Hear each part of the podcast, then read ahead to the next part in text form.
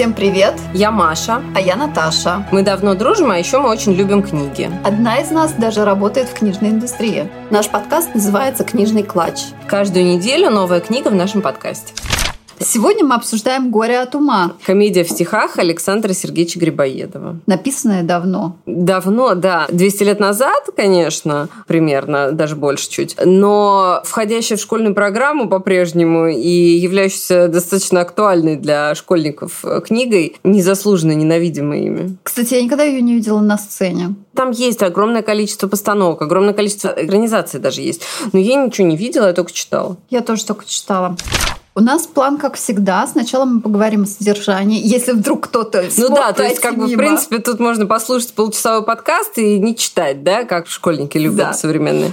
И не а, только. Дальше мы поговорим о неоднозначных моментах и юморе угу. в этом произведении. И мы остановимся на любимой теме школьных сочинений «Фамусовское общество». И есть ли там вообще хоть один положительный герой? Да, да, да. «Фамусовское общество» — это такой термин, который вбивали в нашу голову в школе. Обязательно нужно про это поговорить, мне кажется, чтобы уже добить всех, кто нас слушает. Тебя прям впивали? Меня как Нет, ну просто это такой прям очень школьный термин такой, который обязательно ты слышишь в школе. Фамусовское общество. Что такое фамусовское общество? Кто входит в фамусовское общество? Сочинение на тему фамусовского общества. Короче, вот это вот... Тяжелое бремя школьного Да, прошлого. да, да. Сопровождает нас всю школьную жизнь. Во-первых, это комедия в стихах. Давай блеснем немножко. Да, она в стихах, но действие разворачивается в один день, по сути. Да, как там и должно быть по классике. Да, да, да, да. да. Три единства это место, время и действий. И ну, это было это с, со времен тема. классического, да. То есть это такое ограничение для писателя, которое загоняет его в рамки, а как говорят, только имея много ограничений, можно создать что-то гениальное. Да, кстати, скорее всего, так и есть. Действительно, все происходит в один день, в одном и том же месте, э, в доме Фамусова, и единая сюжетная линия, которая никуда не ответвляется. И это пьеса, да, то есть нету никакого авторского текста, идут только реплики героев. Персонажи. Павел Фамусов в доме доме, собственно, которого все это происходит. У него есть уже взрослая дочь, ей 17 лет, она уже взрослая девушка на выдане. В его доме, помимо этого, живет его помощник Молчалин. Ну и какое-то количество слуг, среди которых есть горничная дочери Софии, которую зовут Лиза, и ну какие-то там еще прислужники, которые особой роли не играют. С утра Фамусов находится в своем семейном кругу, потом э, туда приезжает главный герой, собственно говоря, пьесы Чацкий, а потом утром приезжает. Да, утром. утром а потом потом, ближе к вечеру, собираются гости, а, потому что у Фамуса в этот день прием. Прием, но не бал, потому что у них траур. А о чем траур, мы так и не. Да, да, да. Там какой-то траур, неважно. А, кстати, там есть намек, ну, тоже потом скажем об этом. Первая сцена происходит с утра, когда горничная Лиза стучится к своей хозяйке в дверь, потому что хозяйка всю ночь была заперта там с молодым человеком. Да, кстати, вот почему-то в школе этот момент как-то так вжух, да. не обсуждается. Ну да, но тут он просто, ну, его невозможно обойти, потому что с этого начинается пьеса. Значит, Софья провела всю ночь с Молчалиным, который у нее, значит, тусил в комнате. Чем они там занимались, она потом немножко рассказывает, но как бы все равно это такой некий guesswork, потому что, ну, мало ли что она сказала. В общем, он провел у нее всю ночь. И Лиза... Явно не первую. Нет, далеко не первую. И Лиза очень боится, что их застанут и будут, ну, будет скандал, потому что, ну, вообще, как бы ситуация такая, что в начале 19 века незамужняя девушка проводит ночь с мужчиной, который не является ее мужем, это, ну, просто вообще за гранью всего. Ну, соответственно, Лиза боится скандала, в котором пострадает не только Софья, о чем, конечно, она тоже переживает, потому что она, я так понимаю, к барышне привязана, но, конечно, больше всего она переживает за себя, потому что, естественно, ей тоже достанется. Она как вроде как отвечает за Софью, и э, она допустила вот это, и все такое, поэтому, значит, она очень очень переживает и пытается их как-то поскорее разлучить. А потому что она боится, что их застанет батюшка. Появляется Фамусов, который тут же начинает приставать к Лизе. К Лизе пристают все. Да, к Лизе абсолютно все пристают. Но она, видимо, хорошенькая очень. Приходит Фамусов, но, к счастью, Софье с Молчальным как-то удается разойтись к этому моменту, хотя он их, ну, практически в дверях застает и устраивает некий скандал, но так не особо сильно, потому что, в общем, на месте преступления он их не застал. Просто он их застал в приемной. Одновременно. И как бы уже даже это его немножко раздражает, потому что он считает, что Софья не должна не только в свою комнату, там про это он, слава богу, даже и не знает, но даже и наедине находиться с Молчальным, он считает достаточно неприличным для нее. Потому Поэтому... что он беден и не подходит в качестве мужа. Ну да, ну и вообще это неприличная ситуация, и он как бы очень сильно против нее возражает. За две минуты до этого, напомним, он горничной приставал. Потом они расходятся, наступает очередь Молчального приставать к Лизе.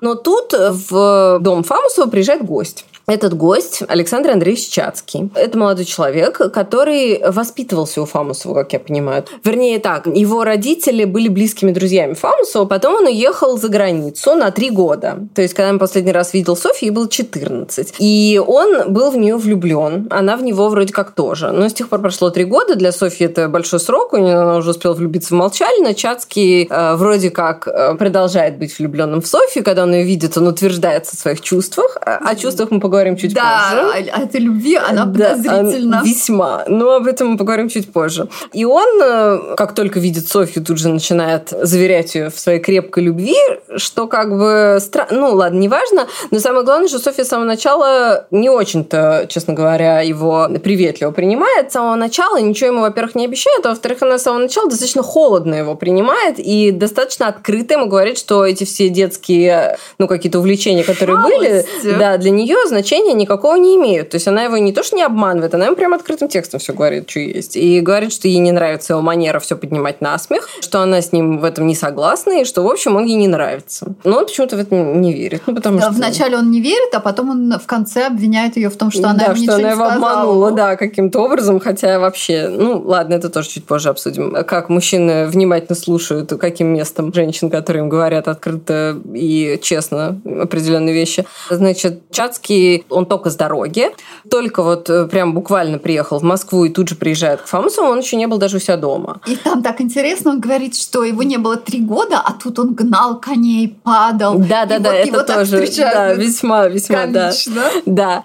Он э, со всеми здоровается, говорит, что вот он приехал в Москву и уже к себе домой, привести себя в порядок, вечером он должен приехать опять. Интересно, он сдавал свою хату на время, пока его не было, или как? Я думала, ты хотел спросить, сдавал ли он ПЦР перед тем, как приехать в Москву.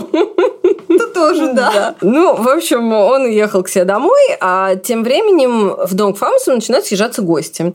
Первый приезжает э, полковник Скалозуб, он э, тоже один из претендентов на руку Софьи, причем к нему Фамусов относится весьма благосклонно. Кстати, вот в детстве, ну или в подростковом возрасте, когда я читала, мне Скалозуб казался очень неприятным. Да, а, а сейчас... Тут, да, я так смотрю, вполне ничего мужик кстати. Тоже абсолютно вот я так думаю, да нормальный мужик. Ну, в общем, короче, Скалозуб приезжает, потом приезжают еще какие-то гости. Ну, и, в общем, они все собираются. И Чацкий всех их при Софье поднимает на смех, что, опять же, ее очень сильно раздражает. А там, конечно, общество весьма... Ну, это такое старое московское дворянство. Немножко замшелое, вот я бы так сказала. То есть они, конечно, обсуждают какие-то довольно неинтересные вещи. У них очень консервативные у всех взгляды, начиная с Фамусовой и, в общем, у всех у гостей такие же. Они все обсуждают то, что вот нужно продвигаться по службе, что как хорошо, когда у тебя есть связи, как хорошо, когда у тебя есть какие-то а знакомые. Это не так? Абсолютно. И так далее, и так далее. То есть такие вопросы достаточно,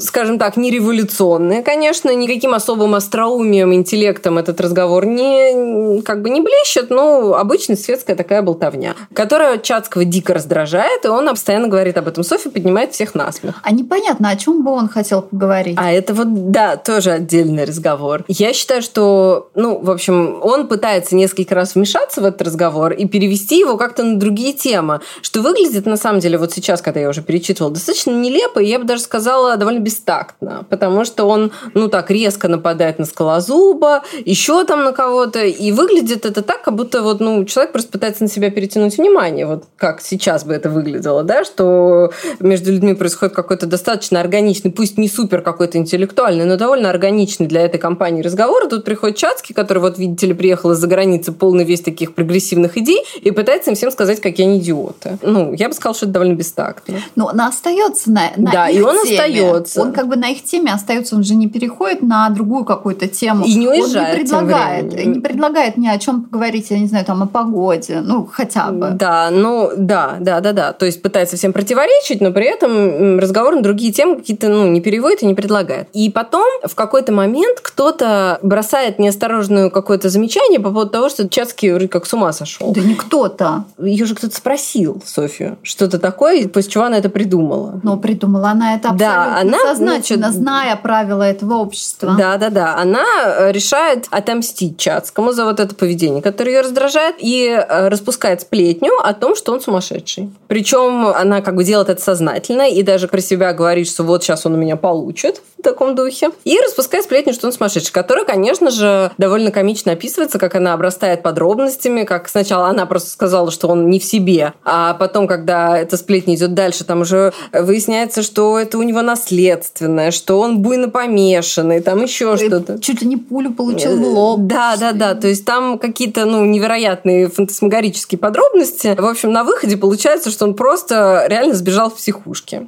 кульминация всей этой истории, когда гости начинают разъезжаться, и тут э, эм, все это открывается одновременно. Во-первых, открывается интрига между Софьей и Молчальным, потому что, ну, когда гости начинают разъезжаться, Софья просит его прийти к ней в комнату, и в этот момент он опять пытается приставать к Лизе, и Софья его за этим застает. И вот они втроем... Он не только, он еще признается в том, что он, что он не любит, да, что он Софью не любит, да, да, да, что ему нравится только Лиза. Софья застает его за этим признанием, и между ними вот сначала они втроем, потом к этой сцене присоединяется Чацкий, который понимает, что Софья назначила молчальную свидание, и опять же начинает ей предъявлять, что как она могла остаться с ним наедине. И тут еще появляется и Фамусов, который, соответственно, думает, что это она Чацкому назначила свидание. И, в общем, происходит публичный скандал, в результате которого Чацкий бросает свою знаменитую фразу «Прочь из Москвы, сюда больше не издох» и садится в карету и уезжает. А Софья остается со своим отцом, который грозит ей ссылкой в деревню за ее плохое поведение, с молчальным, которого, скорее всего, выгонят. Сцена довольно неприятная для всех, и для Софьи, и для ее отца, и для Молчалина, и для Чацкого. Скандал, разрыв, и так далее. Давай про неоднозначные моменты. Ну, там на самом деле, как бы, ну, мы уже один обсудили, это то, что Софья проводит ночь с Молчалиным. Причем, когда она обсуждает это с Лизой, она говорит, что он совершенно ничего себе не позволяет, что вот возьмет он руку к сердцу жмет, из глубины души вздохнет, вот это вот все, что он ничего с ней абсолютно никаких вольностей не допускает, что он просто держит ее за руку и молчит. Представляешь себе, значит, 7 часов подряд да. кто-то держит тебя просто за руку. И молчит ночью в спальне. М-м, не очень правдоподобно. Расскажите ситуация. нам, если у вас были такие да. случаи. Ну, есть только... Не затекла ли рука? Да. Ну, то есть это как бы двое взрослых половозрелых людей. Здоровых вполне. Дальше э, там есть очень смешной момент. На самом деле, это довольно тоже известная вещь. Э, когда Фамусов, там есть такая сцена короткая, где он своему слуге говорит, чтобы он заполнил календарь. И должна вот. родить. Да, да, да. По да. моим расчетам должна родить какие-то очень точные э, расчеты. Да, нет, так там вдова должна родить. Да, да, вдова, конечно. Я должен у докторши крестить. Она не родила, но по расчету по моему должна родить. Ну, в общем, короче, есть некая докторша, вдова, которая должна родить. Вдова, да, на минуточку. А Фамусов э, не только в курсе этой ситуации, он еще и в курсе, когда она точно должна родить. И что он будет крестным отцом. И что он будет крестным отцом. Так что это довольно интересно, откуда такие подробные сведения постороннего мужчины. На самом деле, а еще в начале он говорит, что он ведет монашеский образ да, жизни. Да, да. Об этом всем известно. Да, и всем известно, при этом пристает постоянно к Лизе. И это тоже довольно ну, забавно, потому что, ну да, все пристают к Лизе. Э, Фамусов ее там зажимает в углу. Молчалин ей обещает какие-то подарки в обмен на... На непонятные услуги. Да.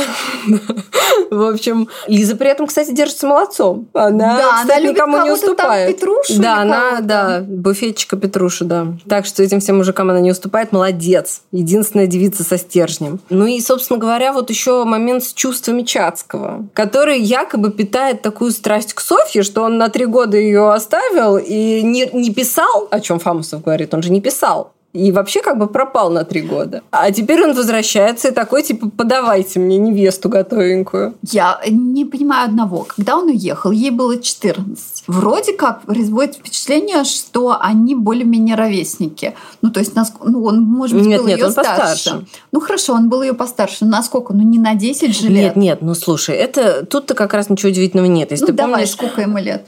Я думаю, что ему 21-22, где-то так. 21-22. И он уехал на три года, забавлялся там. Кон- а, Да, это про это тоже там есть момент. Но э, на самом деле в этом как раз ничего удивительного нет, потому что если ты помнишь в «Войне и мире», когда к Наташе сватался ее этот, э, был 15. То есть, ну и что? Ну, он же не сватался, когда ей было 14. Нет, не сватался. Он Но- тогда еще был слишком молод, тот-то был постарше. Но здесь получается, что ей было 14, он уехал, она его забыла с 14 до 17. Нет, это понятно, что, естественно, утекли. она его забыла. Это вообще меня не вызывает ни малейшего удивления. Она же не монашка, в в конце концов. Она же не то, что как Сесиль Валанш сидела в монастыре все эти годы. Она вообще-то как бы в обществе была. Она уже выезжающая барышня. Естественно, у нее там и поклонники, и все что угодно. И вообще непонятно, на каком основании он требует от нее каких-то этих... И он не э, так уж и богат.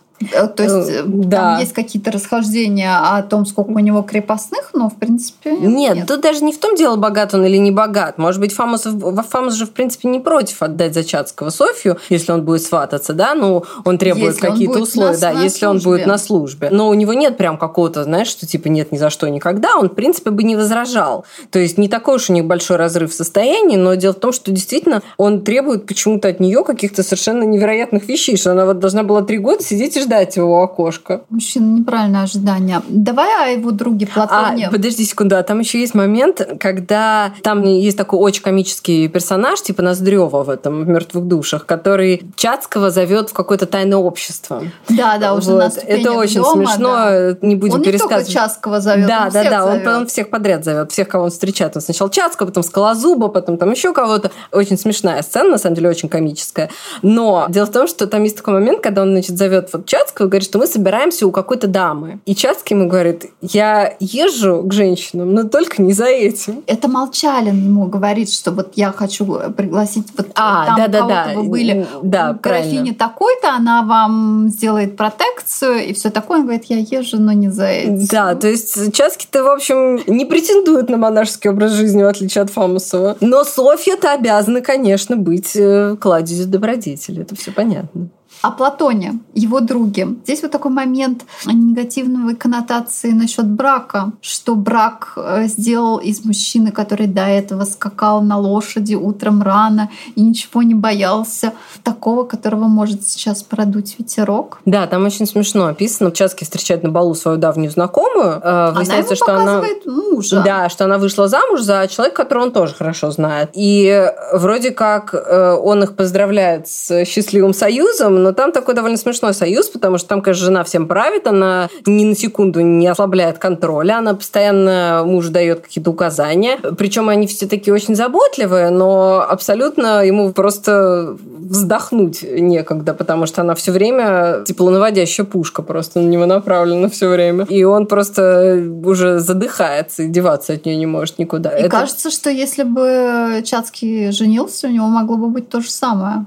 Ну, Софья, это достаточно э, девушка, как это сказать, с довольно сильным характером, как мне кажется. То есть она э, довольно упертая, э, довольно упрямая, и она особо не смотрит на какие-то там приличия или установки и все такое, потому что, ну, вообще-то для того, чтобы пригласить мужчину к себе в спальню 17-летней девушки, нужно обладать достаточно большим запасом мужества, потому что это, ну... Либо глупости. Ну, нельзя сказать, что она глупая, кстати. Вот я бы не сказала, что она глупая. Она, наверное, очень, ну, неразвитая, я бы сказала. Наивная. На- да, наивная, Наивная, наивная. И у нее, может быть, интеллект не развит, потому что просто там ее ничему не учат, о чем тоже достаточно открыто написано, что у нее там какие-то эти учителя бесконечные французы, но на самом деле она не очень-то образованная. Но нельзя сказать, что она глупая. Она довольно хитрая и довольно, ну, такая, себе на уме, я бы вот так сказала. То есть у нее есть свое мнение. Давай о Фамусовском То есть это не такая классическая барышня, которая там ах, и там вот я папенька, как папенька скажет, и так и делаю. Нет, у нее есть свое мнение. Она вот сама знает, что она хочет.